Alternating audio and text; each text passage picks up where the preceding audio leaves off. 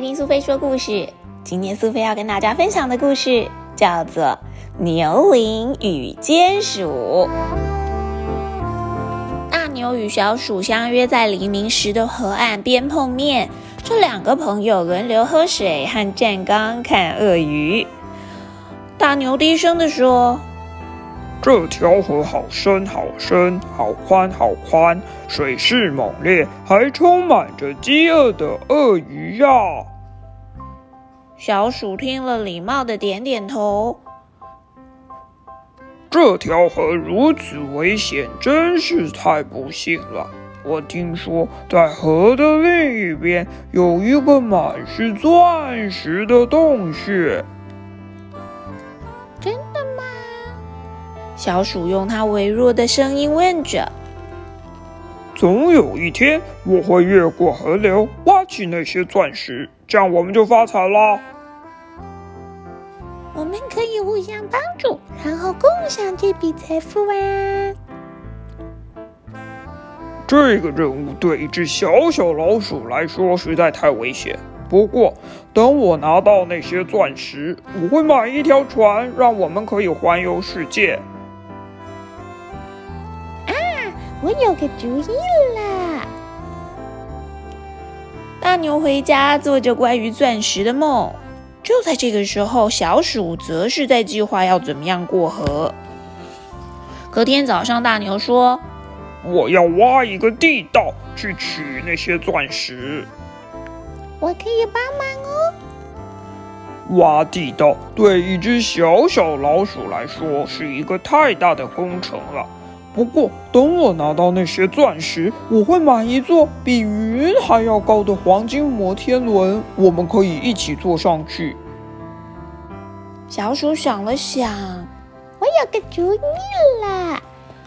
那天晚上，大牛做着关于黄金摩天轮的美梦。就在这个时候，小鼠则是开始打造了一艘有桨轮的船。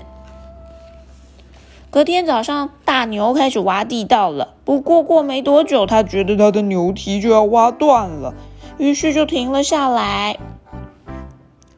我得想个办法，挖地道太累人了。我有个主意哦。那不错，不过等我拿到钻石，买一辆黄金自行车，我们可以骑着它到处去旅行。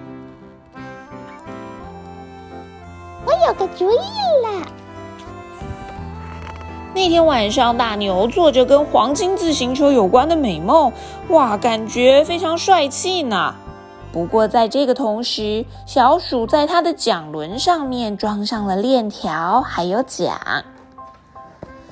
隔天早上，大牛没有出现在河边，而它的地道也完全没有进展。小鼠觉得鳄鱼看起来好像变胖了，天空也开始下起倾盆大雨。小鼠狂奔到大牛漏水的小屋，发现大牛在里面玩扑克牌。天，我以为鳄鱼把你给吃下去了。那可不是我，我还活着呢。大牛，大牛，我有个计划，我建了一艘船。喂。那不会成功的，鳄鱼们会咬坏你的船，你会淹死的。总有一天，我会完成我的地道，然后我会买一栋有十层楼、还有防水柏油屋顶的房子，我们就不会淋雨了。啊，我有个主意了。大牛洗了洗牌，打算再玩一局。而在这个时候，小鼠赶着回家，并且替他的船涂上了两层的薄油漆，这样子船就不会漏水了。隔天早上，小鼠说：“我要去拿一些钻石，你要来吗？”“不了，我今天有很重要的事要做。”“但是如果你可以帮忙，我会很感激你的。”“嗯，不过还是随便你了。”那天，大牛睡了很久的一顿午觉。就在这个同时，小鼠在他的船上准备要出发喽。小鼠开着他坐了很久的船，进入了洞穴，找到了钻石。隔了好几个礼拜，小鼠跟大牛约在黎明时的河岸碰面。小鼠说：“我要去环游世界了，你要一起来吗？我会很乐意有个伴哦。”我有些需要完成的计划，你再寄明信片给我吧。小鼠环游世界，并且寄了许多张的明信片给大牛。其中，他去了好多好多的地方，在海的另一边盖了一个家，并且建立起造船的事业跟家庭。许多年过去了，小鼠从来没有忘记他的老朋友。有一天，他回到家乡，发现大牛正对着河流皱着眉。